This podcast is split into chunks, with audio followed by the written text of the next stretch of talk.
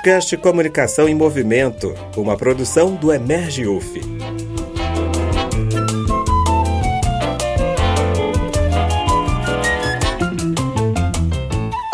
muito boa tarde a todos. Sejam muito bem-vindos. Começa agora mais uma edição do programa Comunicação em Movimento, programa produzido pelo Emerge, que é o Centro de Pesquisas e Produção em Comunicação e Emergência da Universidade Federal Fluminense, sob a coordenação do professor Adilson Cabral. Quinzenalmente, nós trazemos temas ligados às políticas de comunicação, à comunicação comunitária, à diversidade cultural, à competência crítica infocomunicacional e ao ativismo comunitário e midiático.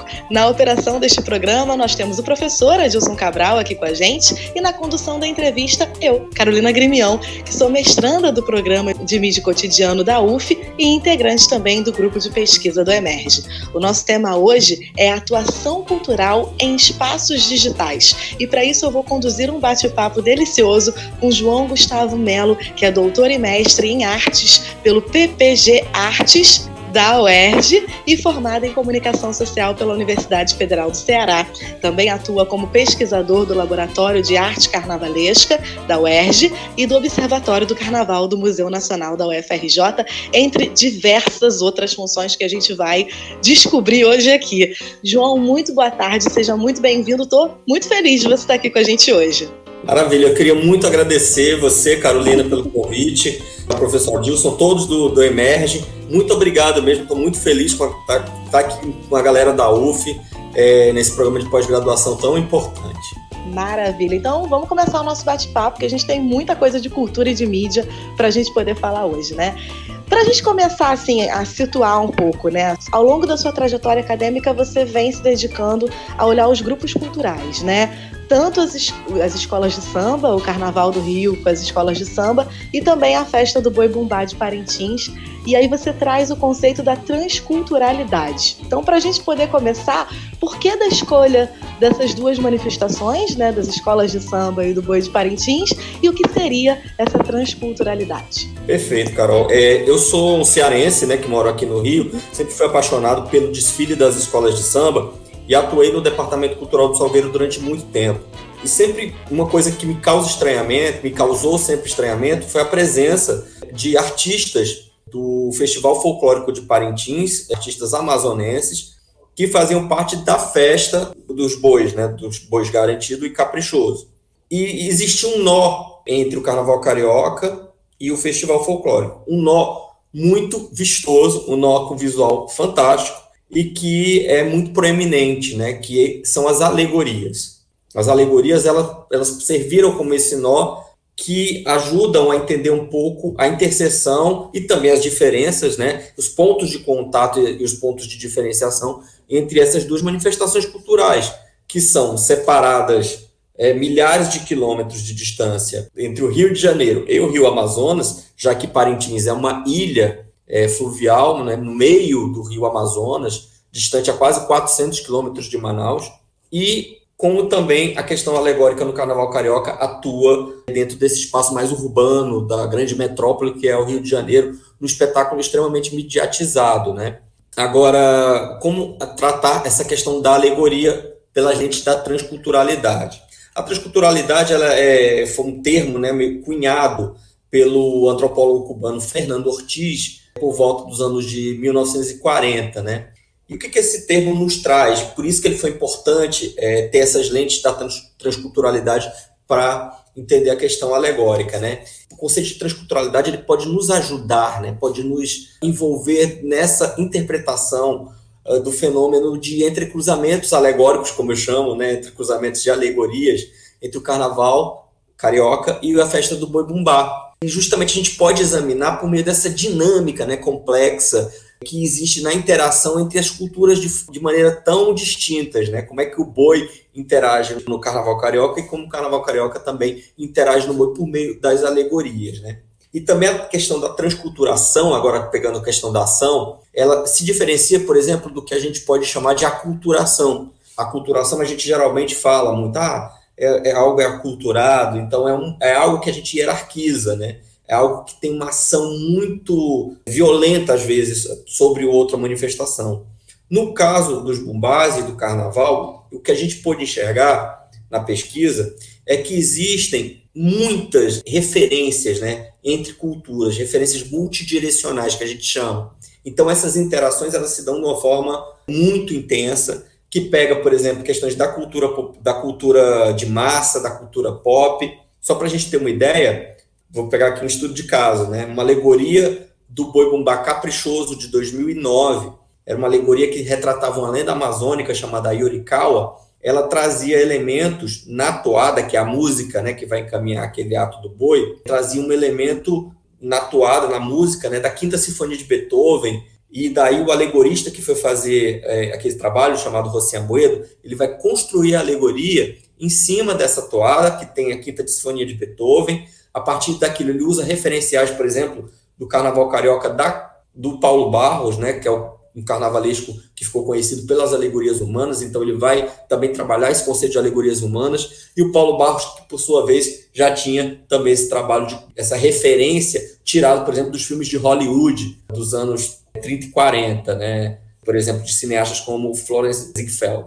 Ou seja, essa questão multidirecional está presente, ela está no mundo, ela tem a ver com essa questão da ação na cultura globalizada, né? de forma em que essas interações culturais elas acontecem, estão no mundo e meio que abrem mão dessa visão tão hierarquizada. Então elas agem entre si de formas multidirecionais, não equânimes, né? não igual, de forma igual, mas todos esses entrecruzamentos eles agem e formam o que a gente pode dizer de uma cultura com muitas, com muita potencialidade, uma cultura muito exuberante e também uma cultura espetacularizada. E é impressionante como é que o povo brasileiro tem essa capacidade de pegar tantos elementos, trabalhar de tantas formas e colocar sua identidade em cima daquilo e daquilo ali gerar outros elementos que vão conversar e dialogar culturalmente e de forma popular com as pessoas, né? Isso é muito, muito interessante.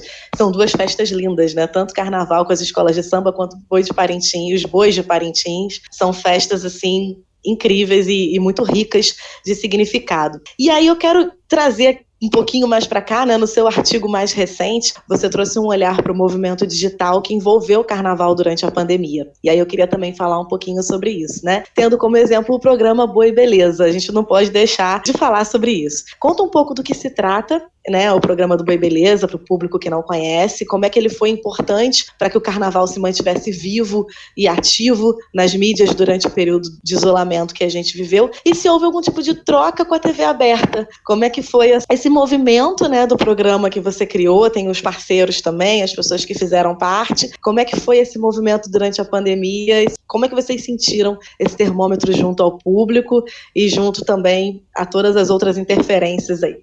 É, você falou desse artigo, o nome do artigo todo, ele tem um nome, parece enredo de escola de samba, né? Chama Carnaval é Boi Beleza, relatos, reflexões, ritualizações e carnavalizações do desfiles das escolas de samba em uma saga digital. ele tem propositalmente esse nome, né, de enredo, como se fosse uma saga mesmo. Só que por trás disso, a gente trabalhou muito com a questão do pastiche, da paródia, né? Gente, tanto é que o nome é Boi Beleza, em referência ao canal que chamava, que chama, né? Boi com Abóbora, um canal no YouTube, que nós criamos para um pouco trazer uma análise de desfile das escolas de samba ano a ano. Como é que foi aquele determinado ano, o que é que houve, qual foi a treta que teve, qual foi o disse-me-disse, a conversa de, as coisas de bastidor, porque o desfile de escola de samba ele tem muita história. Cada carnaval produz um arsenal de memórias que é uma coisa fabulosa. E a gente precisava integrar a que a gente chama de bolha carnavalesca, de bolha que acompanha o desfile das escolas de samba, está perto dessa bolha, e foi um, um, um, período de troca muito grande, principalmente no período de confinamento durante é, a pandemia de 2000, é, a pandemia do novo do coronavírus, né, do COVID, da Covid-19. Esse trabalho ele começa com uma sugestão do André Rodrigues, a partir também da ideia do Fábio Fabato, jornalista, também formado pela UF, em comunicação social, e nós partimos para essa análise e o projeto ele tem uma adesão muito grande né, das pessoas da chamada bolha do carnaval. Até que no carnaval mesmo, em fevereiro de 2021, onde não houve desfiles do ponto de vista real, nós resolvemos criar uma competição a partir de várias sugestões né, de pessoas que acompanhavam o boi. Então, foi uma questão colaborativa, entre elas o jornalista Rafael Moraes, que na época estava no estado de São Paulo. Eles tiveram toda essa, essa, essa cuidar de ter uma ideia sobre o que seria uma competição virtual de desfiles das escolas de samba. O que, que nós fizemos? Nós brincamos com a questão de tempo e espaço, de tempo, como foi essa brincadeira? A gente manipulou o tempo. Pegamos desfiles de escolas de acordo com a ordem do desfile que seria do Carnaval 2021 e pegamos desfiles de tempos diferentes, de anos diferentes. Imperatriz 1996 compete com a Mangueira de 2017, que compete com o Salgueiro de 2007, que compete com São Clemente de 2019. Enfim, nós fizemos essa miscelânea de escolas ao longo do tempo, de desfiles que foram consagrados em suas épocas, e a partir disso a gente pôde fazer essa disputa e botamos para valer. E a gente ritualizou toda a transmissão do desfile de escola de samba aos moldes do que é na TV Globo. Por isso que o nome tem essa paródia, né? Carnaval é boi beleza, parodiando, fazendo uma paródia com a questão do carnaval globeleza. E aí, durante esse. Uh, foi uma imersão muito grande, uma coisa muito potente que nem nós mesmos tínhamos dimensão que ia acontecer. E nós pedimos, por exemplo, para abrir a live, o prefeito Eduardo Paz, ele abriu como se fosse entregando a chave simbólica, de acordo com o ritual que acontece na Marquês de Sapucaí. Naquele dia tinha fechado a cidade, entregado na mão dos enfermeiros, dos profissionais de saúde, e nós brincamos com aquilo. Então, nós vamos receber essa chave também, vamos abrir para Sapucaí nesse espaço virtual a gente poder fazer essa competição. E a partir disso a gente ritualizou, fez duas noites de desfile, fizemos também apuração e o Salão das Campeãs, e no meio disso tudo, na segunda noite, a live foi derrubada pela própria TV Globo, o que gerou uma comoção na própria internet. Então a gente tem, teve uma experiência muito grande e toda essa experiência está relatada nesse artigo, está na UNB, né, no, no CMD, é, é uma revista de artigos científicos, e está lá para quem quiser ver. A gente vai ter muita honra de compartilhar e debater. Gente, e vale muito a pena ver. O artigo é maravilhoso e, e, foi um movimento midiático que gerou muito efeito, que teve muito retorno, não só do público que assistiu, mas até por todo esse movimento que vocês conseguiram gerar e que foi incrível e estava todo mundo ali assistindo e torcendo, como se aqueles desfiles fossem inéditos, né? Então gerou uma comoção de memória, de afeto, mas ao mesmo tempo de mídia, de comunicação. Foi assim um, um conjunto bem interessante. Eu quero aproveitar para dar boa tarde para quem está aqui com a gente assistindo, a Eula Cabral, a Larissa e também o Carlos Luiz de Recife, que está aqui junto com a gente, mandou até pergunta. Então eu quero aproveitar aí esse gancho que a gente está falando dos desfiles antigos e falando do Boi Beleza. Então quero aqui, ó, faz tempo que as escolas de samba usam do artifício de movimentos em suas alegorias Parintins também é um exemplo muito claro desses movimentos de alegorias, né? E aí ele quer estar tá perguntando justamente isso. Faz muito tempo que isso acontece nos desfiles? É, o movimento em si de alegoria ele é uma coisa que acontece no século XIX, já, por exemplo, com as grandes sociedades, né? As grandes sociedades eram desfiles carnavalescos essencialmente de alegorias e já tinha um dos quesitos, né, que eram julgados, era o quesito maquinaria.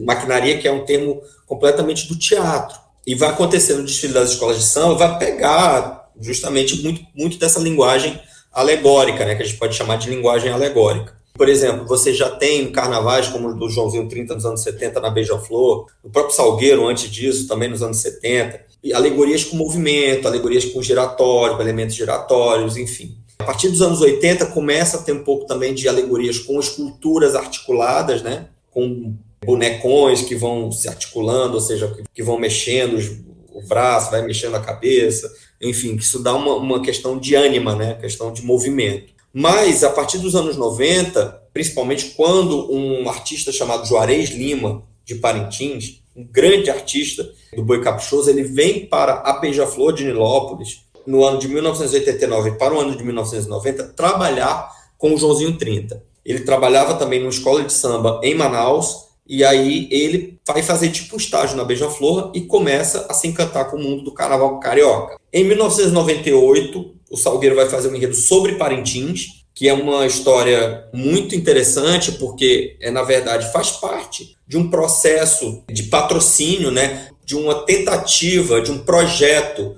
de Parintins, do Festival Folclórico de Parintins, se tornar uma festa de caráter nacional e não de caráter regional, como tinha sido até então. E para isso, ela utiliza uma praça com transmissão nacional, que é o Carnaval Carioca. E aí a Coca-Cola, que era patrocinadora na época do festival, ela vai patrocinar o desfile do Salgueiro. E o Salgueiro importa profissionais da festa do Boi Bumbá em 98. Um pouco antes disso, o próprio Milton Cunha, quando estava na Beija-Flor, no enredo Margarete Mia Dama das Bromélias, ele vai trazer também dois artistas de Parintins, Caro Carvalho e João, para trabalhar no barracão da Beija-Flor com justamente com a questão do movimento de alegorias e também com peças de fantasia. E a partir dos anos 2000, obviamente, esse, esse intercâmbio ele explode assim e, e o que está até agora dessa forma, ou seja, é um movimento né, de transcultural, por isso que a gente usou essas lentes da transculturalidade, para que cada escola tivesse questão de movimento, mas não só isso, também questão de transporte do barracão até a avenida, é questão das dobradiças, de dobrar as alegorias, para elas, elas passarem pelos obstáculos urbanos até chegar na avenida e poderem se expandir. Enfim, é toda uma nova mão de obra com a tecnologia cabocla parintinense que está a serviço do Carnaval Carioca. E é incrível, né? Como é que as culturas se conversam e vão também criando suas tecnologias e vão afinando, né, esses mecanismos para poder fazer a festa crescer cada vez mais, né? Porque isso também vai gerando um gigantismo e se adaptando para o espaço urbano, né? E a gente estava falando do Carnaval Boi Beleza, a gente estava falando das transmissões, né, do trabalho que vocês realizam no YouTube. E aí eu queria também voltar para essa questão de YouTube, né? Porque muitas agremiações do grupo especial se utilizaram dos seus canais do YouTube e das redes sociais também, para se manterem vivas e ativas de alguma forma durante a pandemia, junto com a comunidade, junto com o seu público, né? Seja ele de qualquer lugar do mundo que for, né? Como é que você percebeu o conteúdo gerado por essas escolas, a autonomia que elas tiveram nesse movimento? E lá em Parintins, teve alguma proposta de comunicação assim também? Teve. É interessante a gente perceber que teve vários movimentos. Primeiro movimento, assim que houve a questão da pandemia, entramos em confinamento, não se sabia, obviamente, ao certo quando se poderia ter novamente as festas, tanto carnaval como, como o Festival Folclórico de Parintins. No caso do carnaval, vamos dividir aqui em duas partes, né? Do desfile das escolas de samba, tem até um relato, também um artigo que foi produzido por mim e pelo antropólogo Lucas Bartolo. Esse artigo está na revista Cadernos de Campo da USP e que vai falar sobre os relatos, né? os relatos durante a pandemia. E nesses relatos a gente vai falar, vai relatar mesmo ações das escolas de samba acontecidas entre o momento em março de 2000 e, de março de 2020 até as vésperas do carnaval de 2021 que não aconteceu, as ações, algumas ações de lives, de ações tipo de produção de máscara nos barracões das escolas de samba, como as escolas de samba elas estavam, como elas estavam agindo durante esse período do, do, do da festa, né, da ausência da festa. É, é, é, muito, muito importante a gente pensar isso, como a gente foi privado da festa. Eu vou disponibilizar é, é, é, o, o, link desse artigo, coloquei aqui no chat privado, quem puder levar lá para os comentários eu agradeço. Esse artigo chama-se Notas sobre as escolas de samba e a pandemia do novo coronavírus. E aí ele marca muito bem essa questão de como foi esse início, como foi esse susto, essa questão, da, inclusive, da morte, da ausência, né? infelizmente, de, de sambistas. As escolas estão é, incrustadas em comunidades carentes em que a pandemia foi muito mais severa, infelizmente, do que a desigualdade do Brasil ela se refletiu nessa questão da pandemia. E no caso do Festival Folclórico de Parintins, ainda tivemos um agravante de que o carnaval ficou o ano de 2021 sem acontecer. O Festival Folclórico fosse o ano de 2020 e sendo no ano de 2021 sem acontecer. Para uma ilha que depende essencialmente do festival, foi um baque econômico terrível. Fora isso, o estado do Amazonas, por uma questão de uma série de negligências, foi extremamente atingido pela pandemia do coronavírus. A gente tem os relatos, tem aquelas coisas, imagens horrorosas de Manaus, aquela negligência toda, enfim, o atraso das vacinas, a questão de falta de leitos, né, para a quantidade de pessoas que ficaram doentes por conta do, do, do, do, coronavírus, e aí a gente, o Festival de Parintins foi extremamente atingido por isso, porque morreram muitas pessoas ligadas ao festival. Tem relatos, por exemplo, de um dos maiores artistas do Festival Folclore de Parintins, Júnior de Souza, um grande artista, um cara assim, que com mais de 40 anos dedicados ao festival, ele morreu no Paraná. Você tem noção como foi cruel essa questão? Morreu no Paraná porque em Manaus não tinha UTI, as UTIs estavam lotadas. E o mais triste a gente perceber isso que foi o Júnior de Souza morre de uma doença para a qual já existia vacina. Ele, ele morreu entre fevereiro e março e é muito desesperador para a gente entender dessa ausência, porque é um artista que morre insubstituível, um cara que, sabe, todo mundo é insubstituível. Mas quando a gente coloca isso na dimensão de uma festa, é muito palpável né, a gente entender isso.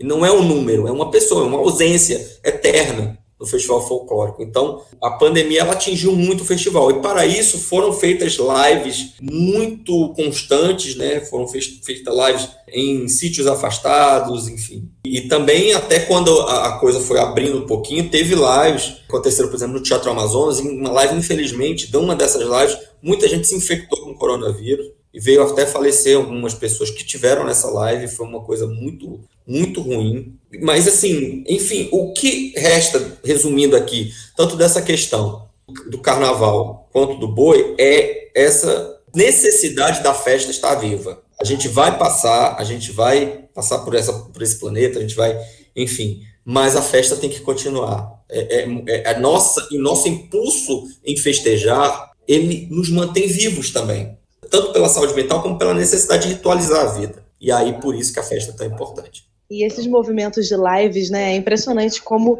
juntou pessoas, né, e juntou pessoas no mundo inteiro, porque a internet é justamente para isso, né, e, e, o quanto que as pessoas se uniram, de certa forma, para falar do assunto, para não deixar morrer, já que não tem ali o, o, a proximidade física do ambiente físico, né, então que haja uma proximidade virtual de pessoas que querem tem necessidade de falar sobre esses assuntos, sobre esses temas, para que continue existindo de alguma forma, para que aquela rotina não deixe de existir, né? Que ela exista de uma outra forma, mas que ela não deixe de existir, né? Então foi é muito interessante olhar por esse lado, com certeza. A gente recebeu uma pergunta aqui da Eula Cabral, vou pedir para para colocar aqui na tela para a gente poder ver. Ela mandou uma perguntinha aqui para gente. A Eula pergunta assim: quais as aproximações e distanciamentos entre o samba e o Festival Folclórico de Parintins, né, com o Boi Bumbá?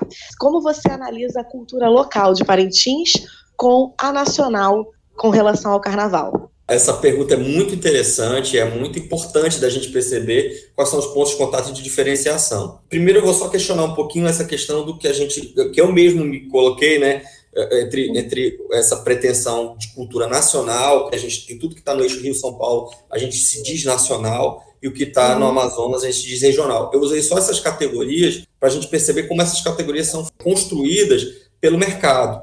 Então, quando eu digo, preciso até me policiar mais para falar isso, porque o Amazonas é outro país, é outro Brasil, assim, nesse sentido. Então, o que é centro e o que é periferia? Para a região norte e para o circuito de festas, Parintins é um centro. E que as pessoas, por ignorância, por falta de acesso, não conhecem e que é um festival que, na minha visão, o espetáculo, isso aqui é uma opinião, são espetáculos diferentes, mas o espetáculo que é ofertado em Parintins é um espetáculo de nível artístico mundial. Ele é uma, algo impressionante nível abertura de Olimpíada, né? Enquanto o desfile de escola de samba, nós sabemos, já é um modelo consagrado e tem essa questão da, da tentativa de abarcar nacionalmente, né? Ah, o samba é o ritmo nacional, o carnaval é a festa popular nacional que congrega todo o país. Então, isso faz parte também da nossa, da nossa construção de identidade enquanto país.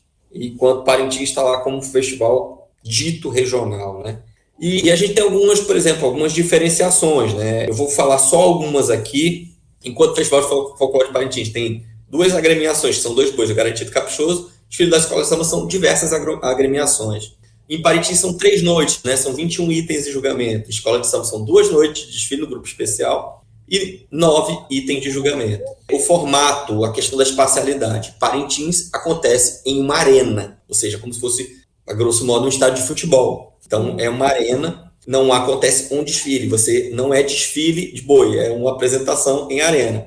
No caso do, da desfile da escola de samba, é apresentação em cortejo, ou seja, ela vai, é, é ambulante, ela vai passar por você. No caso do Festival Folclórico Parintins, tem uma extrema polarização entre dois bois, garantido caprichoso, que, que duelam realmente e que na época do festival chegam a mobilizar multidões tanto da região norte do Brasil como do Brasil inteiro. E até e recebe muitos turistas estrangeiros, e a polarização é enorme, assim, chega a decisões em família, enfim, é, é algo muito interessante de, de, de, de, acompanhar lá. Só quem está lá. Publicidade, né?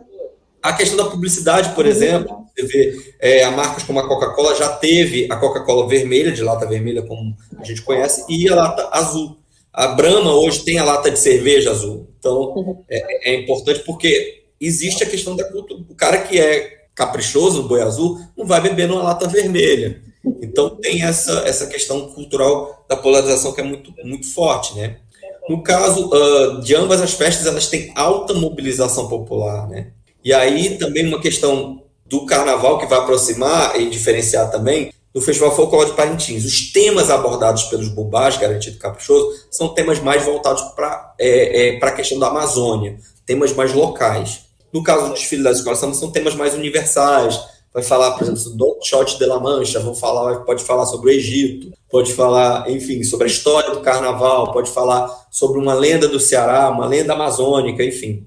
O caso do, do, do, do Amazonas é restrito a, a, temas amazônicos, né? E também no caso do, do sambódromo, ou no caso do desfile das escolas a gente tem o sambódromo, né? Que é a Marquês de Sapucaí, que muita gente conhece, e que, no, no, caso também em Parintins, tem o Bumbódromo. O Bumbódromo que foi inaugurado no ano de 1988 e o Sambódromo que é inaugurado em 1984, ou seja, há um espelhamento dentro dessa questão da dromologia, que é um conceito estudado por por professores do, do norte, da região norte do país, de Rondônia, e que vai nos dar essa ideia de correr, né, da, questão da velocidade. E o Festival Folclórico tem a questão da toada, que é a música, e o samba de enredo, no caso da escola de samba. Ou seja, tem muitos pontos de contato, tem muitas é, também diferenciações. Se me deixar eu falar aqui a tarde inteira, mas o importante é a gente perceber isso, que são duas festas que se aproximam, que têm pontos de aproximação, que algumas vezes, é, é essas, é, por ter esses pontos de aproximação, elas são confundidas no sentido de, ah, o boi desfila. Não, o boi pombá não desfila, ele se apresenta.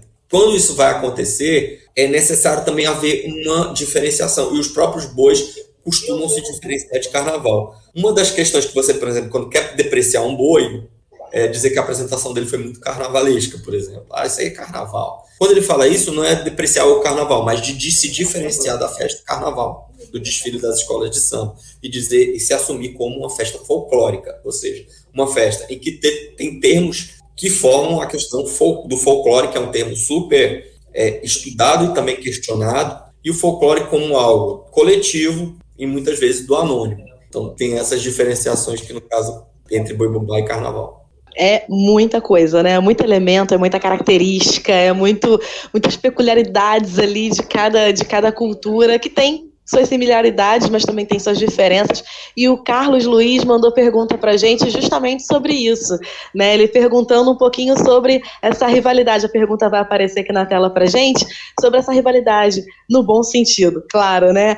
Onde que é maior? Com os bois ou com as escolas de samba? A gente lida nesses dois aspectos, né, com a rivalidade tanto do, do boi bumbá quanto do carnaval. Existe a questão da rivalidade e a gente, se a gente pegar um conceito, né, teórico do, uma, do Michel Maffezoli, ele vai trabalhar muito com a questão das comunidades emocionais. Nós somos latinos, nós temos a questão da flor da pele, da emoção flor da pele, nossa construção cultural. E essa formação dessas comunidades emocionais que são transitórias também, em determinados momentos do ano, sazonais, enfim. Elas acontecem no desfile das escolas de samba e no festival folclórico, já que existe a competição, porém é, de formas diferentes. As escolas de samba elas são pulverizadas ao longo do território do Rio de Janeiro. Você tem Beija-Flor em Nilópolis, Viradouro em Niterói, temos a, a Imperatriz Leopoldinense na zona da Leopoldina. O Rio se, retri, se, se transforma num grande mapa de territórios em que essas, essas, essas etnias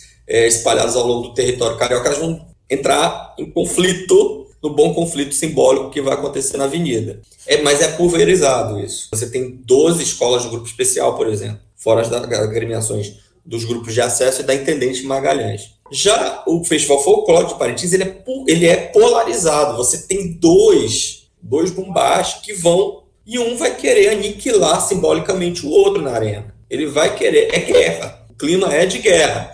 Quando você vai ao festival em Parintins, em junho, a cidade fica repartida entre vermelho e azul, inclusive questão do ponto de vista de território. Só para ter uma noção, a gente foi, por exemplo, eu levei algumas pessoas do Rio de Janeiro para o festival de 2022 e eles ficaram o que mais espantou eles foi a questão do envolvimento popular com a festa de Parintins, coisa que o Rio perdeu muito também por conta, enfim, da dinâmica, da própria dinâmica da cidade, mas que em Parintins isso conserva muito por conta também da rivalidade. Existe o terceiro boi, também em Parintins, que é o boi campineiro, mas que é um boi que ele nem se apresenta, ele está lá, ele existe, está no curral dele, mas ele não chega a se apresentar porque a rivalidade entre esses dois bois. A terceira via não se criou em Paris, um festival tão polarizado. Então é muito interessante a gente perceber como, é, quando existe essa divisão de um contra o outro, é se dá um choque e, e eles são meio que yang. Tem um livro maravilhoso do professor Andrés Valentim, que é um professor da UERJ também,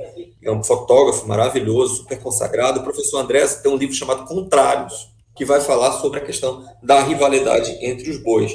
Existe, às vezes, eu falei aqui decisão de famílias, e não é exagero. Tem, na época do festival, tem famílias que não se falam, familiares que passam a, a, a ter, um, a ter um conflito, né? Que tem situações engraçadíssimas, né? De, a, existe o caso da dona Maria Ângela Faria, que infelizmente faleceu. Dona Maria Ângela tinha uma piscina na casa dela, a piscina vermelha, e ela não enchia a piscina porque a água ficava de qualquer forma azul. Então, ela não enchia a piscina na casa dela porque ela tem, tinha pavor à cor azul do caprichoso, do boi rival dela, já que ela era garantida. Então, são coisas assim fantásticas em Parintins que você diz, não, isso não é possível. É, é possível acontecer lá, sim. Não, isso é muito legal. É, é, é, isso que você falou, né? No Rio de Janeiro é mais. É uma rivalidade mais ali na hora do desfile mesmo, né? Porque as escolas se visitam, a pessoa desfila em duas, três, quatro, cinco escolas de samba. Não tem muito isso. Ela tem a escola do coração, mas ela desfila nas outras. Agora em Parintins, não. Quem é azul é azul, quem é vermelho é vermelho. E um não entra no, no espaço do outro, no território do outro. Então, né? Bem mais dividido enraizado.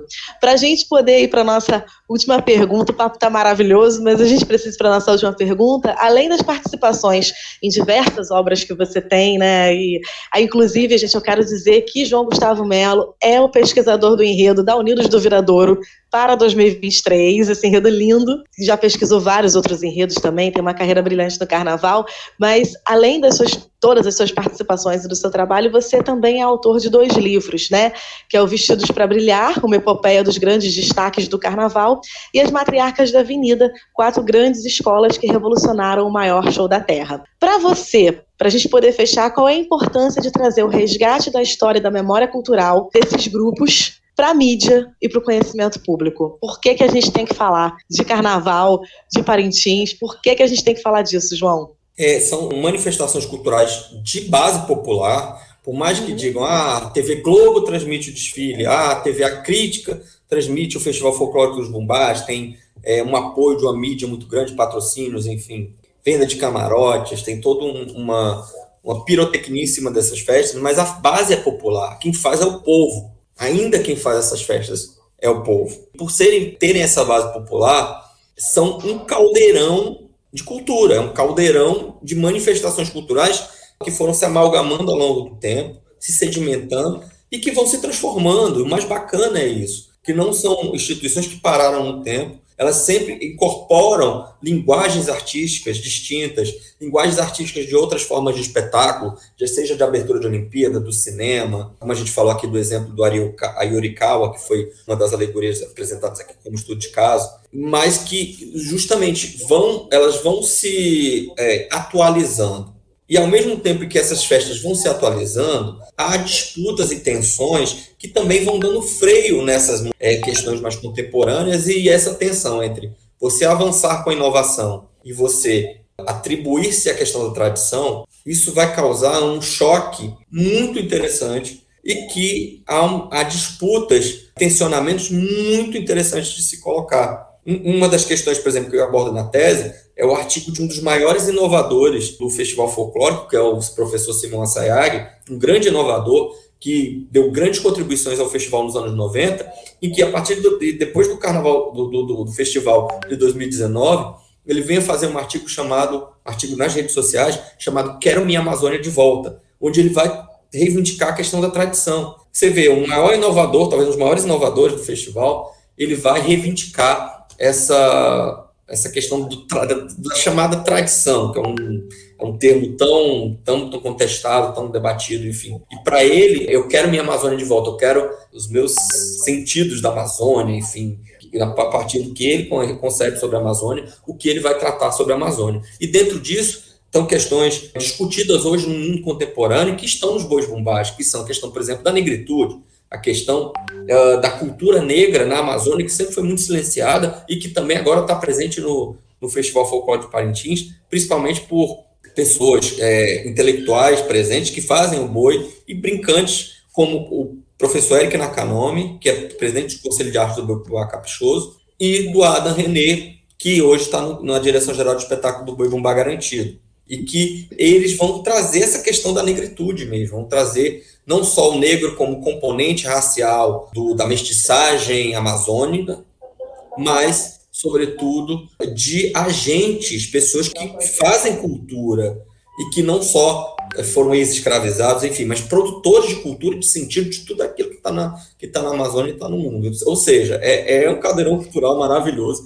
É muito bom estudar festa, por isso você abre um, um puxa um fio e vem um, um mundo para você.